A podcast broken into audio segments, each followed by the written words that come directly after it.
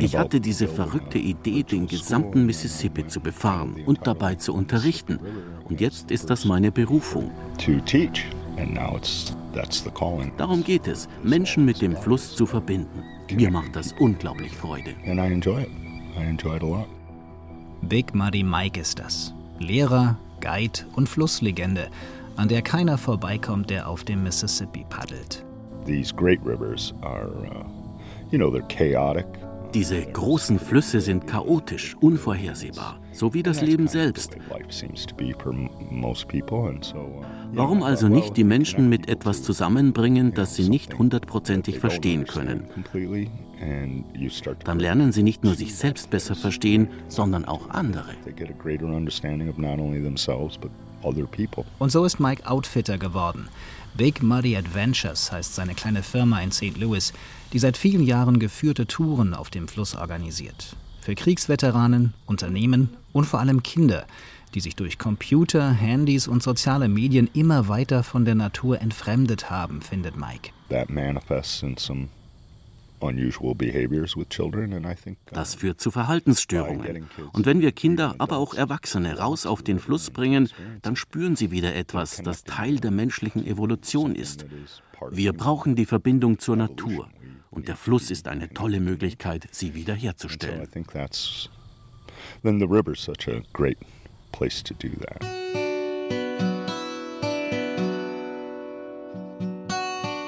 Ich wollte Muddy Mike treffen, um mir Tipps zu holen, bevor ich auf den Mississippi gehe und meine Reise fortsetze.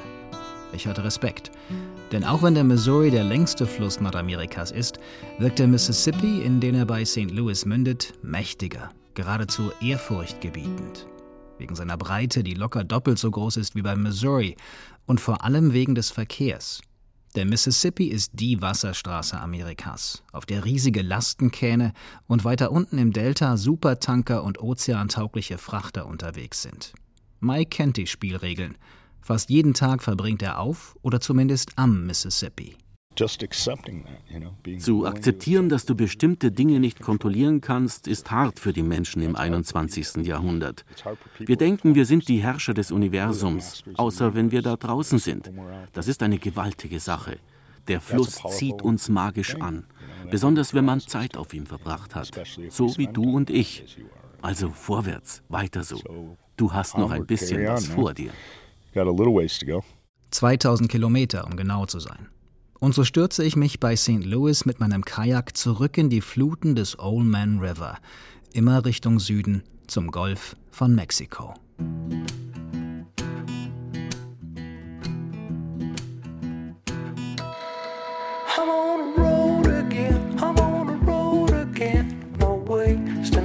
Ich bin der Rohrbach. Willkommen zu 50 States, eine Entdeckungsreise durch Amerika. Heute mit der fünften Folge aus Tennessee, The Volunteer State, wegen der vielen Freiwilligen von hier, die sich vor allem für den Krieg von 1812 gegen die Briten meldeten. Heute steht Tennessee für eine stabile Wirtschaft mit einem steten Milliarden-Plus im Haushalt, als einer von nur zehn der Vereinigten Staaten. Das liegt an der Industrie, der Landwirtschaft und am Tourismus.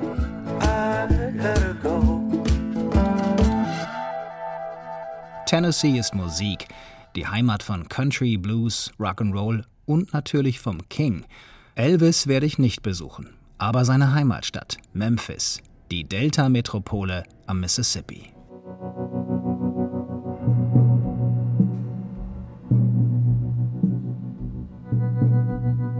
Dichter Nebel verhüllt am ersten Tag nach meiner Abfahrt aus St. Louis den Fluss. Zum ersten Mal. Muddy Mike sagte, dass es jetzt im Spätsommer und Herbst gerade morgens wegen der Sicht zu gefährlich auf dem Fluss werden kann. Also warte ich, bis die Sonne sich durchsetzt und starte erst wieder gegen 10 Uhr.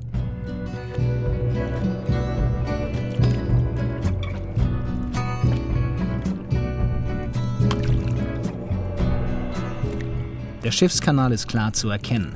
Rote Kegelbojen markieren seinen linken Rand, grüne den rechten. Ich halte mich meist weit außen, um den Lastenkähnen nicht in die Quere zu kommen. Gerade wenn sie stromaufwärts fahren und schwer beladen sind, werfen ihre Schiffsschrauben bis zu zwei Meter hohe Monsterwellen auf, die mich ordentlich durchschaukeln und von den Ufern minutenlang reflektiert werden. Vor allem Getreide, Zement, Kohle und Treibstoff werden auf dem Fluss transportiert, verladen in 20, 30 Meter lange schwimmende Barges aus Stahl. Im deutschen Schiffsjargon leichter genannt, die ein Schlepper vor sich herschiebt. Der größte Verband dieser Art, der an mir vorbeizieht, besteht aus sieben mal sieben miteinander fixierten Barges, also insgesamt unvorstellbare 49 Schwimmcontainer, die im Schneckentempo stromaufwärts geschoben werden. Fünf, maximal sechs Kilometer mögen diese Riesenverbände in der Stunde schaffen. Entschleunigung im sonst so hektischen, von Zeitdruck getriebenen Transportwesen. Da braucht man als Kapitän Geduld.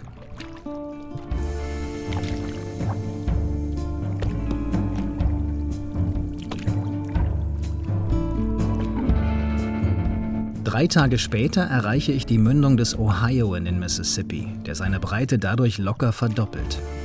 Bis zu zwei Kilometer liegen die Ufer nun auseinander und ich komme mir noch kleiner vor als ohnehin schon. Bald aber werde ich mich an die neuen Dimensionen gewöhnen und das gute Wetter und Vorankommen genießen. Auf Illinois am linken Ufer folgt für eine kurze Weile Kentucky, ehe ich tatsächlich nach Tennessee komme. Alex hat die Menschen überall berührt.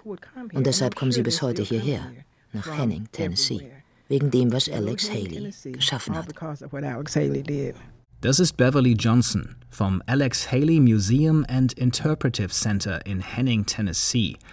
Henning ist ein kleines, unscheinbares Nest, 20, 30 Kilometer Luftlinie vom Mississippi entfernt. Der Ort mit knapp 1000 Einwohnern wirkt wie ausgestorben. Wäre da nicht Alex Haley, der weltberühmte Schriftsteller.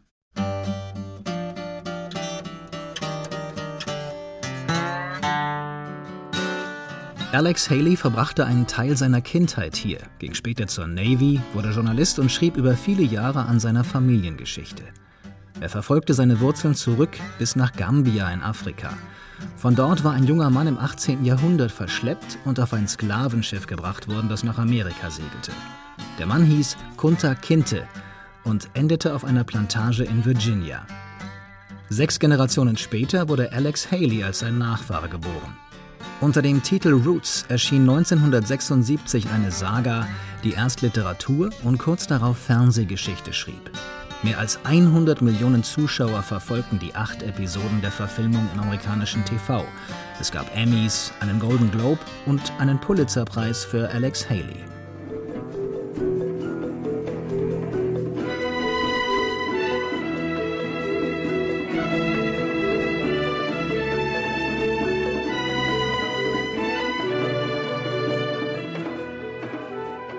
But I don't think Roots was based on slavery. It was based on the story of a family. And that's what he called it, the saga of an Für mich geht es bei Roots nicht in erster Linie um Sklaverei. Es war die Geschichte einer Familie. Das machte den Unterschied. Er wollte auch bewusst die Kultur Afrikas hervorheben, weil er sagte, alles, was wir über Afrika wissen, stammt aus Tarzan-Filmen. Und das war negativ. Deswegen war es ihm so wichtig zu zeigen, dass wir von einer königlichen Familie dort abstammen. And uh, that, that was a good thing.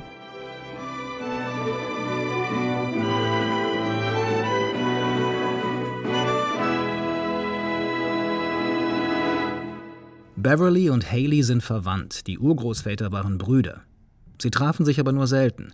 Erst nach Alex Haleys Tod begann sich Beverly mehr für die Familiengeschichte zu interessieren. Vor einigen Jahren zog sie dann zurück nach Henning, um sich um ihre Mutter zu kümmern und nahm einen Job beim Museum an.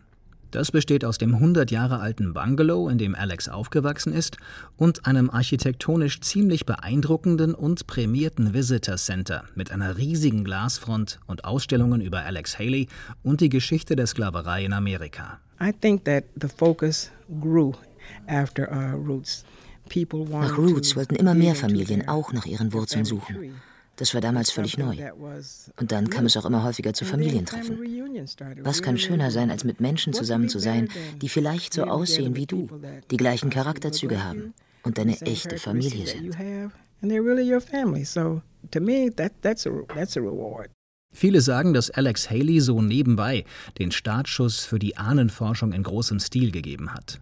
Heute, im Zeitalter der Computertechnologie, ist sie ein Milliardengeschäft in Amerika, dem Land der Einwanderer.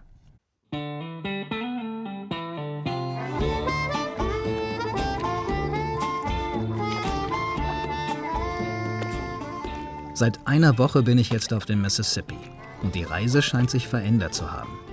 War ich auf dem Missouri eigentlich ständig angespannt, genervt und unzufrieden, weil mir die Freude am Fluss fehlte, staune ich nun über den Mississippi. Ich hatte im Vorfeld kaum Erwartungen, dachte, er ist halt das nötige Übel, um zum Ziel am Golf von Mexiko zu kommen. Anders als beim Missouri, auf den ich mich wirklich gefreut hatte. Und jetzt scheint es, als ob ich auf dem Mississippi endlich in den Fluss komme. Ich muss an Muddy Mikes Worte in St. Louis denken. Der Fluss ist stärker, wir müssen uns seiner Macht ergeben. Auf dem Missouri ist mir das irgendwie nie gelungen. Ich war der Control Freak. Jetzt kann ich loslassen. Der Fluss trägt mich. Gute Camps gibt es plötzlich zuhauf, trotz Hochwassers. Das Wetter ist prima und selbst die vielen Barges machen Spaß. Heute waren es 20, die mich passiert haben. Jedes Mal gibt es dann einen Kick Adrenalin, der die Sinne schärft und mich immer sicherer durch die Wogen manövrieren lässt. Ich fühle mich wach, lebendig und erreiche bald Memphis. Well, that's all right, Mama. Just any way you do it, that's all right. That's all right. That's all right, Mama. Any way you.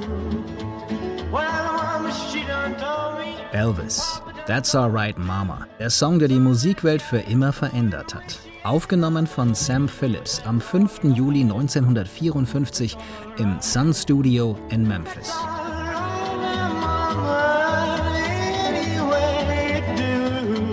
Ein zweistöckiges Backsteingebäude an der Union Avenue, zwei Kilometer vom Mississippi entfernt. We are in the control room, Sam Phillips' control room of Sun Studio. Wir sind im Regieraum von Sam Phillips. Und wenn du durch die Scheibe rechts von mir schaust, kannst du dir vorstellen, was Sam gesehen hat, als er die Welt zum Beben brachte.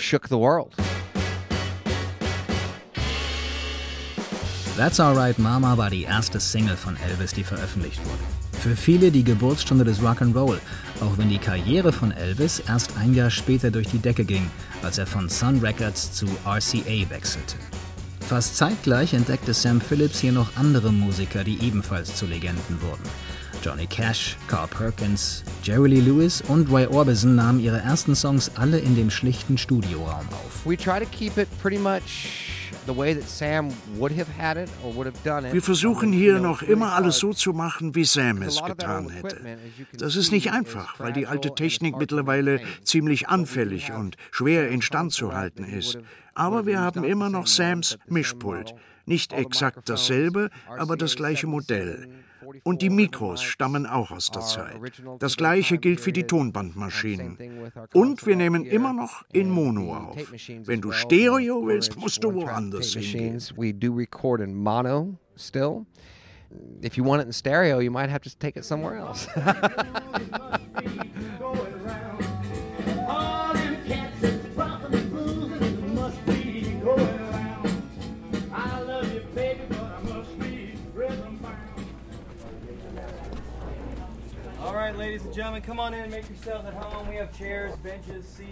Nick Redmond arbeitet seit Jahren für Sun. Erst als Tourguide und jetzt kümmert er sich vor allem um das Studio selbst, in dem noch immer Platten aufgenommen werden.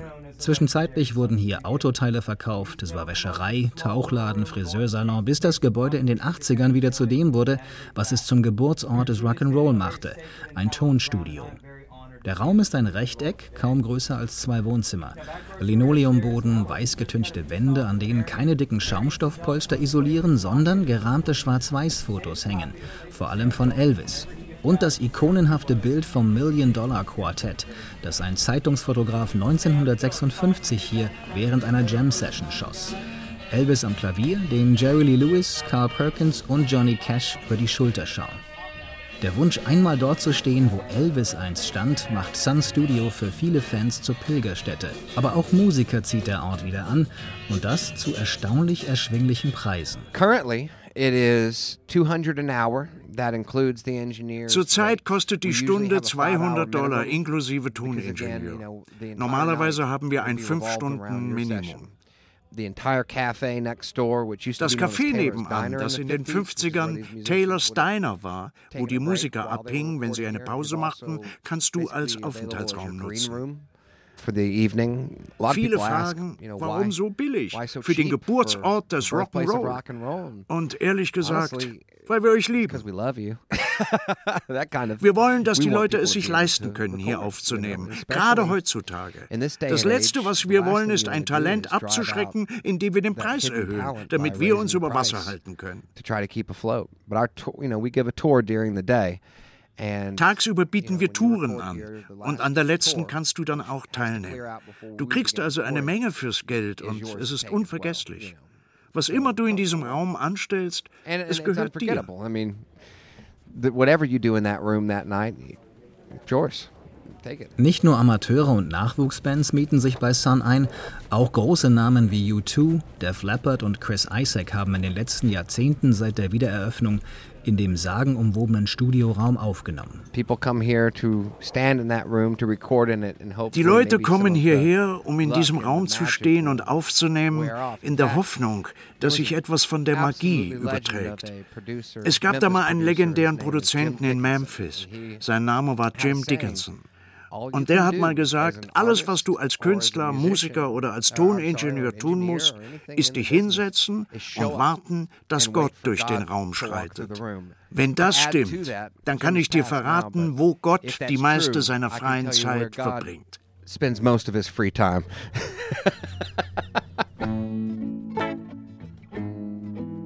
ich pausiere in Memphis auch, um meinen Proviant- und Wasservorrat aufzustocken. Maximal sieben Gallonen passen in mein kleines Kajak, etwa 25 Liter, verteilt auf Faltflaschen und Plastikcontainer. Das reicht je nach Wetter für knapp eine Woche. Den besten Zugang zur Stadt bietet die Marina des Yachtclubs, die in einem ruhigen Seitenarm des Mississippi liegt. Gegenüber docken auch die Schaufelraddampfer für die Touristen, manche für Tagesausflüge, andere für längere Kreuzfahrten.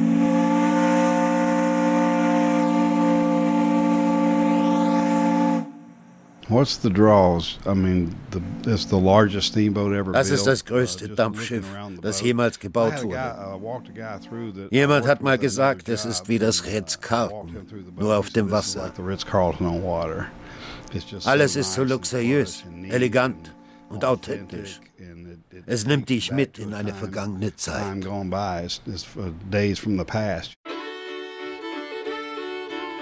Und zwar die von Mark Twain. Mitte des 19. Jahrhunderts, als der Mississippi seinen ersten Boom erlebte und die Schaufelraddampfer durch den Old Man River pflügten. Ich bin Captain Bobby Duncan, der Kapitän der American Queen, verantwortlich für alles, was auf dem Schiff passiert. Captain Bobby und ich sitzen im Steuerhaus, ganz oben auf Deck 6 des opulenten Dampfers. 130 Meter lang, 30 Meter breit, mehr als 220 Zimmer Platz für 436 Passagiere und 160 Crewmitglieder. Plüschige Einrichtung und modernste Technik. Im Moment dockt die American Queen noch am Kai von Memphis. Bald aber soll es losgehen. Nach New Orleans, gut 1000 Flusskilometer. Neun Tage braucht sie dafür, mit vielen Stops in den Städtchen unterwegs, was manchmal eine echte Herausforderung sein kann. The challenges are high water, low water, river traffic, just regular routine hazards to navigation. Uh, Hochwasser, Niedrigwasser und der Verkehr machen die Navigation manchmal schwierig. Das Boot ist einfach so riesig. uh, Ich erinnere mich an eine Situation in Greenville, wo die Lastenkähne den Kanal blockierten und es sah so aus, uh, als ob wir da gar nicht durchpassen. Wir haben es dann doch geschafft, aber wir hatten schon ein paar sehr interessante Erfahrungen. We've had some pretty interesting experiences on here.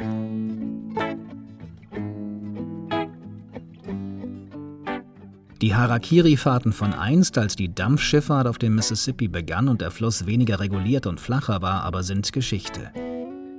Dank Echolot weiß Bobby immer, wie tief der Fluss ist. GPS-Einheit und Radar verraten die Position auch der anderen Schiffe, mit denen sich die American Queen den Mississippi teilt. These are the rudder bars. That's what we steer with. Hiermit steuern wir. Das ist die Kontrolle für das Schaufelrad. Ein Maschinentelegraph, so ähnlich wie bei der Navy. Man klingelt und gibt dem Maschinisten so Anweisungen wie ganz langsam, halbe Kraft oder volle Fahrt. Dafür ist unter Deck Offizier Mark verantwortlich. Im Blaumann kontrolliert er im Maschinenraum über Monitore den Betrieb und vor allem die Funktion der Dampfmaschine. Das ist eine klassische Dampfmaschine. Stand 1932. Das Beste und Modernste an Dampfmaschinentechnologie, bevor nach dem Zweiten Weltkrieg alles auf Diesel umgestellt wurde. 750 PS hat der Motor, der ursprünglich in einem Schwimmbagger verbaut war, vor fast 90 Jahren, als die Schleusen des oberen Mississippi gebaut wurden. Maximal 11 Meilen in der Stunde schafft Mark damit, wenn die Hilfsmotoren, mit denen auch manövriert wird, zusätzlich laufen. Knapp 18 km/h, ohne Strömung und Wind. Wie Captain Bobby liebt Mark seinen Job und den Fluss. Er stammt aus Minnesota, wo der Mississippi seinen Ursprung hat.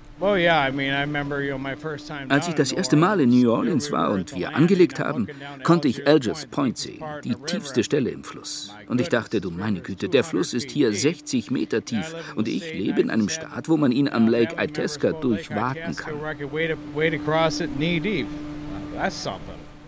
Irgendwann will ich da auch noch hin, zum Lake Itasca, der Quelle des Mississippi. Aber jetzt geht es erstmal weiter Richtung Golf von Mexiko und zu meinem nächsten Staat, Arkansas. Dort werde ich auf den Spuren von Johnny Cash wandeln, preisgekröntes Barbecue probieren und die heimliche Hauptstadt des Blues besuchen.